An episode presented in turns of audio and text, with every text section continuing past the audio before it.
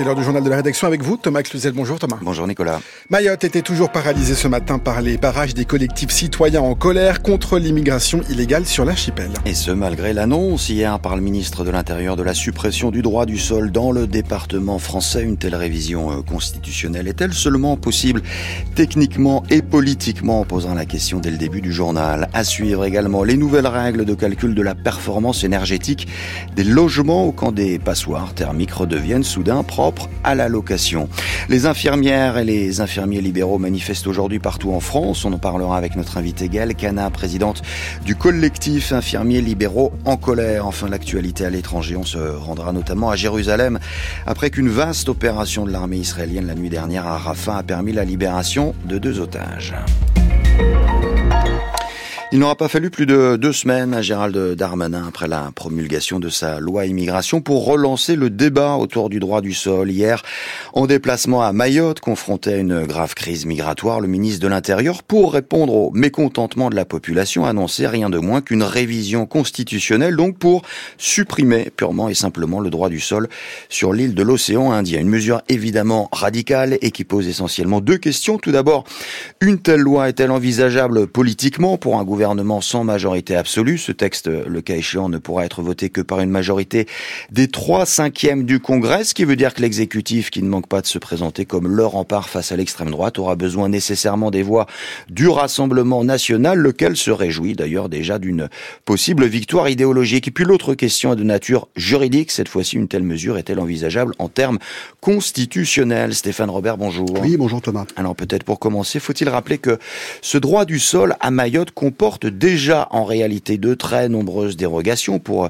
dissuader l'immigration irrégulière sur l'archipel, considéré comme un point d'entrée euh, pour rejoindre l'Hexagone. Pourquoi dès lors, Stéphane, vouloir aller encore plus loin? Eh bien parce que les adaptations et les dérogations n'ont pas permis d'améliorer la situation. Il y a toujours autant de migrants qui arrivent des Comores voisines, malgré plusieurs ordonnances prises en 2014, et puis surtout, malgré la loi Asile et Immigration votée en 2018. Celle-ci contraint un enfant né à Mayotte et qui demande la nationalité française de prouver qu'au moins deux un de ses deux parents était sur le territoire de façon régulière trois mois avant sa naissance. Ce n'est le cas nulle part ailleurs en France. La mesure proposée par euh, Gérald Darmanin aujourd'hui est donc beaucoup plus radicale puisqu'elle supprime purement et simplement le droit du sol et donc la possibilité d'acquérir la nationalité française en étant né sur le sol de Mayotte. Mais il faut pour ça une modification de la Constitution. Car ce qui était jusqu'ici acceptable juridiquement et qui a été validé par le Conseil d'État, c'était une adaptation du droit. Autrement dit, une restriction des conditions d'accès. C'est très différent si on décide de supprimer ce droit. Mais c'est là où tout se complique pour l'actuel gouvernement, vous l'avez dit, car pour une modification de la Constitution, il faut que les deux chambres du Parlement votent une loi dans des termes identiques et qu'ensuite, trois parlementaires sur cinq valident la modification constitutionnelle par un vote à l'occasion d'un congrès réuni à Versailles. La difficulté tient au fait que le gouvernement n'a de majorité ni à l'Assemblée ni au Sénat, que le sujet est très sensible politiquement et qu'un consensus paraît dans ces conditions peu probable. On a donc un ministre de l'Intérieur qui annonce une mesure qu'il n'est pas sûr de pouvoir mettre en œuvre. Au-delà de la difficulté euh, constitutionnelle et politique, cette situation, même si les deux sujets sont de nature euh, très différente, rappelle un peu la crise qui a récemment touché le monde agricole, avec l'attente par la population de mesures immédiates et urgentes et des réponses qui ne semblent pouvoir être apportées que sur le moyen, voire le long terme. Merci Stéphane Robert.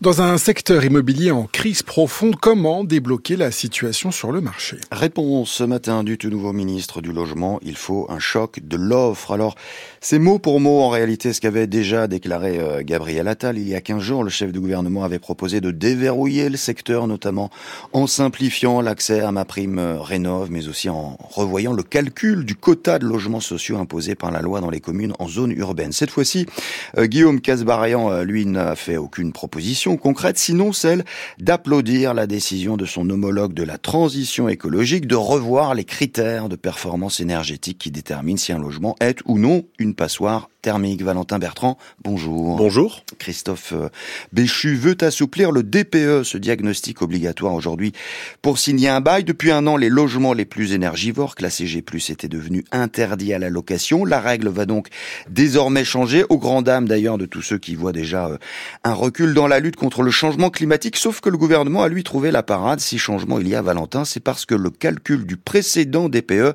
était imparfait. Oui, depuis l'entrée en vigueur du nouveau mode de calcul, il y a trois ans, les logements de petite taille étaient pénalisés car par leurs chauffe-eau, grands consommateurs en énergie, ils obtenaient généralement une moins bonne note à performance égale que les habitations plus spacieuses. Un problème déjà soulevé par la CLCV. David Rodriguez est juriste spécialiste du logement pour l'association de consommateurs. L'assouplissement dans le cadre du DPE était nécessaire parce qu'on arrivait parfois à des situations complètement aberrantes où un bailleur, pour avoir un meilleur classement énergétique, bah, était amené à modifier tout simplement son ballon électrique. Parce qu'en en mettant un plus petit, il se rendait compte qu'il pouvait arriver à un meilleur classement énergétique. Ce, changement doit entrer en vigueur cette semaine. Il doit, selon le ministre, sortir 140 000 logements des catégories considérées comme des passoires thermiques, soit 11% des appartements de moins de 40 mètres carrés. Mais pour David Rodriguez de la CLCV, l'essentiel du problème reste les 6 millions de logements classés F ou G. D'accord, on a réglé la problématique des petits logements, mais on a toute la problématique de l'indécence énergétique de tous ces logements qui sont classés F ou G et avec donc la tentation pour le coup bah, de louer en location saisonnière ou euh, de courte durée. Car ces locations saisonnières ne sont pas soumises au DPE, d'autres assouplissements euh, viennent aussi d'être annoncés pour l'ensemble des logements classés G, normalement interdits à la location au 1er janvier prochain.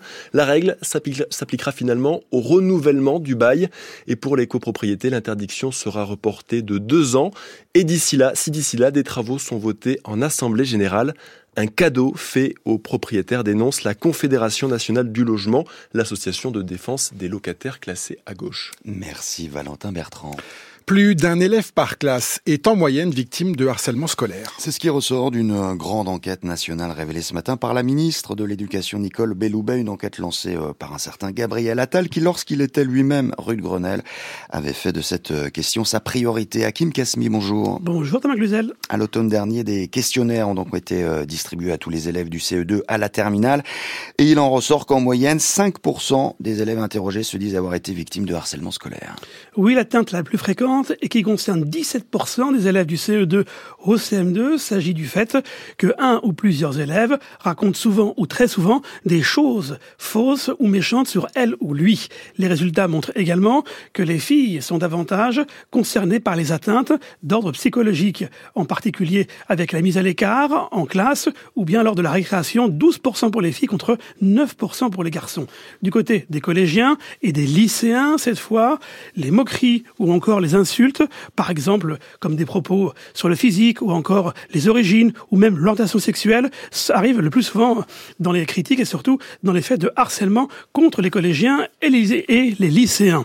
Les atteintes les plus graves, hein, eh bien, sont heureusement et fort heureusement celles qui sont le moins citées, en particulier celles à caractère sexuel. En effet, 1% des collégiens déclarent avoir subi des violences à caractère sexuel, comme par exemple des attouchements ou bien des baisers forcés à l'issue de ces résultats, la nouvelle ministre de l'Éducation devra faire de nouvelles propositions pour lutter contre le harcèlement scolaire. Merci Hakim Kasmi. Voilà plusieurs semaines déjà qu'ils laissent exprimer leur ras-le-bol et aujourd'hui encore, les infirmiers libéraux et plus encore les infirmières, puisque le métier est exercé aujourd'hui à 87% par des femmes, ont prévu de se mobiliser pour alerter une fois de plus sur leurs conditions de travail et de rémunération. Après euh, Reims, Arras, Valence ou Toulouse, la semaine dernière, de nouvelles opérations sont prévues aujourd'hui à Dijon, Nice ou bien encore dans les Bouches du Rhône. Et pour en parler avec nous, invité de la rédaction aujourd'hui, Gaëlle Cana, infirmière libérale et présidente du collectif infirmiers libéraux en colère. Bonjour madame. Bonjour. Je précisais en introduction que cette colère euh, n'est pas nouvelle. Ce mouvement est né en réalité au début de l'année dernière, lorsque euh, votre collectif s'est fédéré autour d'une lettre ouverte dont la, dont la première des, des revendications portait sur les rémunérations. Est-ce que c'est toujours le cas aujourd'hui? Oui, malheureusement, c'est toujours le cas, puisque rien n'a évolué sur ce sujet-là. Il y a eu une toute petite modification pour nos indemnités de déplacement. Parce que nous, il faut bien comprendre qu'on a l'acte et le déplacement qui sont facturés séparément. Et en fait, on est passé de 2,50 euros à 2,75 euros par déplacement. C'est la seule chose qui a été revalorisée. Sinon, nos actes n'ont pas été revalorisés depuis 15 ans. En dehors de cette euh, question de la revalorisation des salaires, ce mouvement porte évidemment d'autres euh, revendications, en particulier sur la reconnaissance de la pénibilité dans votre métier. Oui, tout à fait, parce qu'en fait, comme on n'a pas de médecine de travail, du coup, aucune pénibilité n'est reconnue. Or, on coche euh, sincèrement tous les critères. On se lève tôt, on travaille des week-ends, on est en horaire décalé, on porte des charges lourdes, puisque certains patients sont lourds, et on a une retraite à taux plein qui est à 67 ans. Diriez-vous que, que ce mouvement s'inscrit euh, sur fond d'un malaise peut-être plus large encore dans la, dans la profession, une sorte de, de désillusion, et je pense notamment à la période de l'après-Covid. Comment a-t-elle été euh, vécue par vous et, euh, et vos collègues? Très mal très mal parce qu'on a été très sollicité pendant le Covid. On a été là, je pense qu'on a tous répondu présent de toutes les façons possibles. Et en fait, suite à ça, nous, les libéraux, on n'a pas eu de Ségur de la santé puisque ça a concerné l'hôpital et pas nous. Et on a eu l'impression d'être délaissés pour compte. Et maintenant, on se sent même maltraité, en fait. Pour autant, est-ce que, est-ce que vous croyez encore dans la puissance publique ou bien vous sentez-vous aujourd'hui totalement oublié? On espère pouvoir compter sur la puissance publique. Après, comme on a changé euh, plusieurs fois de ministre, même depuis le début de notre collectif, on n'a jamais réussi à rencontrer personne euh, là-haut au ministère, donc on, espère y arriver. Précisément, euh, jeudi dernier, un nouveau ministre de la Santé a pris ses quartiers. Euh, avenue de Ségur, le député Horizon Frédéric Valtou, connaisseur euh, reconnu des questions de santé dans l'hémicycle, mais qui s'est mis le secteur de la médecine libérale à dos avec sa proposition de loi pour lutter contre les déserts médicaux. Quel regard portez-vous sur cette nomination?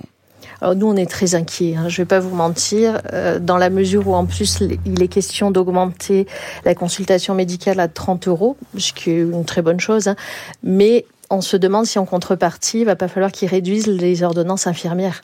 C'est notre inquiétude est là. Et c'est vrai que je pense que l'ensemble des professions libérales sont inquiètes. Et d'ailleurs, on vous enverra une tribune qu'on a co-signée avec le collectif Santé en danger et avec Médecins pour demain concernant cette question. Selon vous, est-ce que cette, euh, cette absence de soutien du gouvernement que vous dénoncez relève d'un projet délibéré d'abandonner les infirmiers libéraux? Et d'ailleurs, si oui, euh, pourquoi le ferait-il? Alors, c'est le sentiment qu'on a, en tout cas, parce que ça fait un an qu'on alerte sur la situation. Effectivement, il se passe rien. On ne peut pas penser qu'il soit sourd et aveugle, voilà. Donc effectivement, on peut penser qu'ils font exprès de nous faire disparaître. Nous, on pense que c'est pour faire glisser nos tâches vers d'autres professions. C'est-à-dire que par exemple, les pharmaciens ont récupéré la vaccination. Dans certains secteurs, ils ont même récupéré les pansements ou la préparation des piluliers. Donc on a l'impression que tout ce qui fait le cœur de notre métier va nous être enlevé. C'est bien compris. Merci Gaëlle euh, Cana, infirmière libérale, donc euh, présidente du collectif infirmiers libéraux en colère, d'avoir répondu euh, à l'invitation de France Culture. Merci également à Louis Guérin pour la préparation. Il est 12h42 sur France Culture. C'est la suite du journal de la rédaction avec vous, Thomas Cluzel. Le tout dernier refuge des déplacés de la bande de Gaza va-t-il à son tour être broyé sous les bombardements de l'armée israélienne la nuit dernière? Une opération a été menée sur la ville de Rafah, à l'extrême sud de l'enclave, là où s'entasse à présent près de la moitié de la population palestinienne qui a fui les combats. Cette série de raids a fait plusieurs dizaines de morts et puis en parallèle de ces frappes, une opération des forces spéciales a elle permis de récupérer deux otages, deux hommes deux Israélo-Argentins âgés respectivement de 60 et 70 ans enlevés le 7 octobre dernier. Thibault Lefebvre, bonjour. Euh, bonjour Thomas, bonjour à tous. Correspondant de France Culture à Jérusalem, alors aussitôt annoncé cette libération, le Premier ministre en a profité pour justifier la poursuite de la pression militaire jusqu'à la victoire complète. Et ce, Thibault, alors même que depuis plusieurs semaines déjà, sinon plusieurs mois, sa stratégie jusqu'au boutiste avait eu tendance à accentuer les fractures entre euh, le gouvernement d'un côté puis la société israélienne de l'autre. Oui, c'est un Benjamin Netanyahou conforté dans sa stratégie qui s'est exprimé quelques heures après l'opération.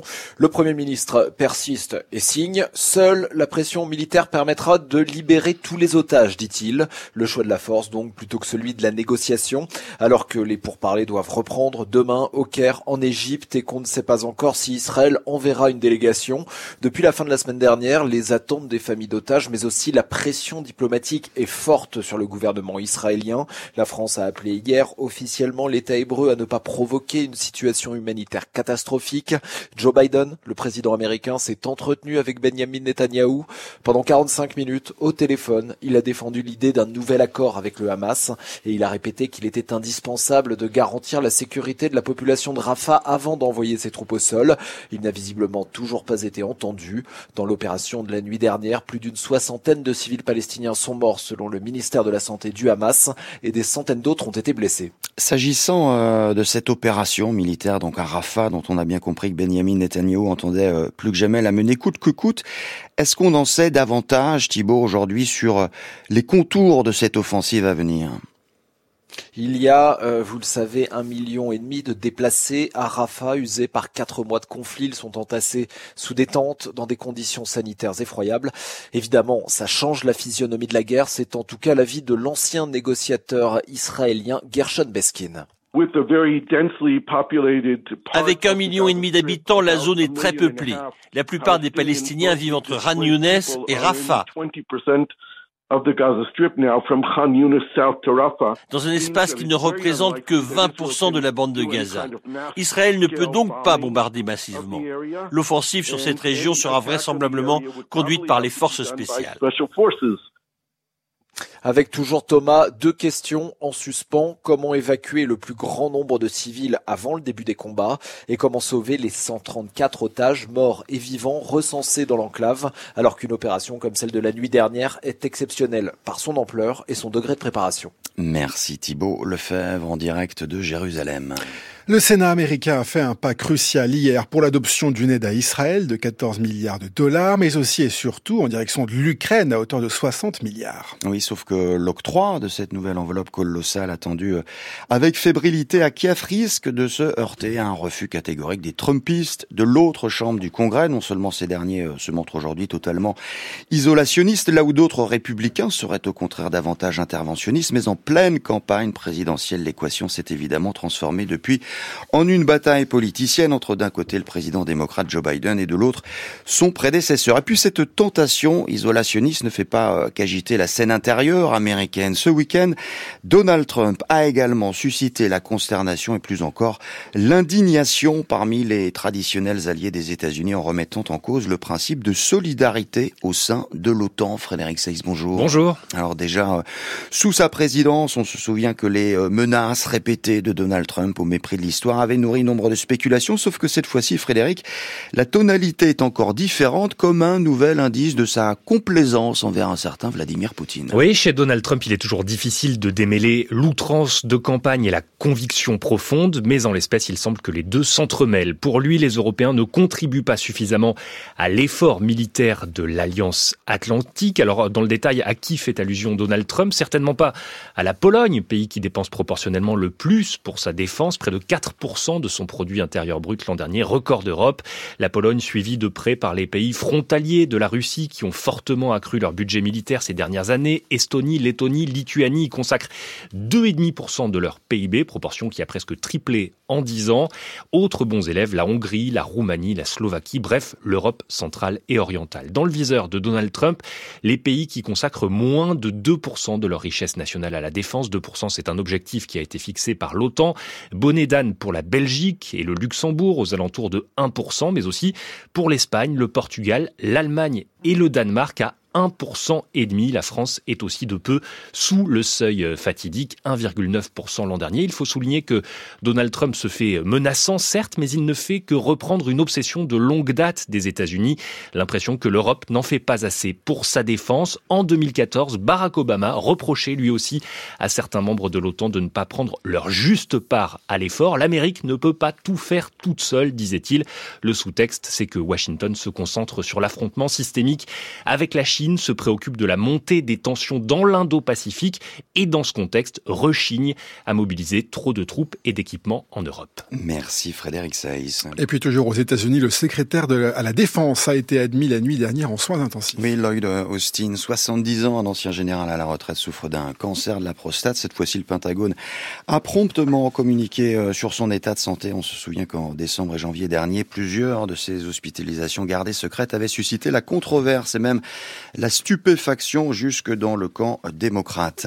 Le tout nouveau président argentin d'ultra-droite, habitué aux sorties provocantes et impulsives, a été reçu pour la première fois ce matin au Vatican, une audience destinée à apaiser ses relations avec le pape François, natif euh, comme lui de Buenos Aires. Il faut dire que ces derniers mois, lorsqu'il était encore en campagne, Javier Milei n'avait pas hésité à multiplier les, les amabilités envers le souverain pontife, le qualifiant d'imbécile. Hier déjà, à l'occasion d'une messe, le libertarien et le jésuite se sont finalement salués directement à deux reprises. La seconde fois, c'est même terminé par une chaleureuse accolade. On termine avec un mot du temps pour cet après-midi marqué par l'arrivée d'une nouvelle perturbation par le sud-ouest.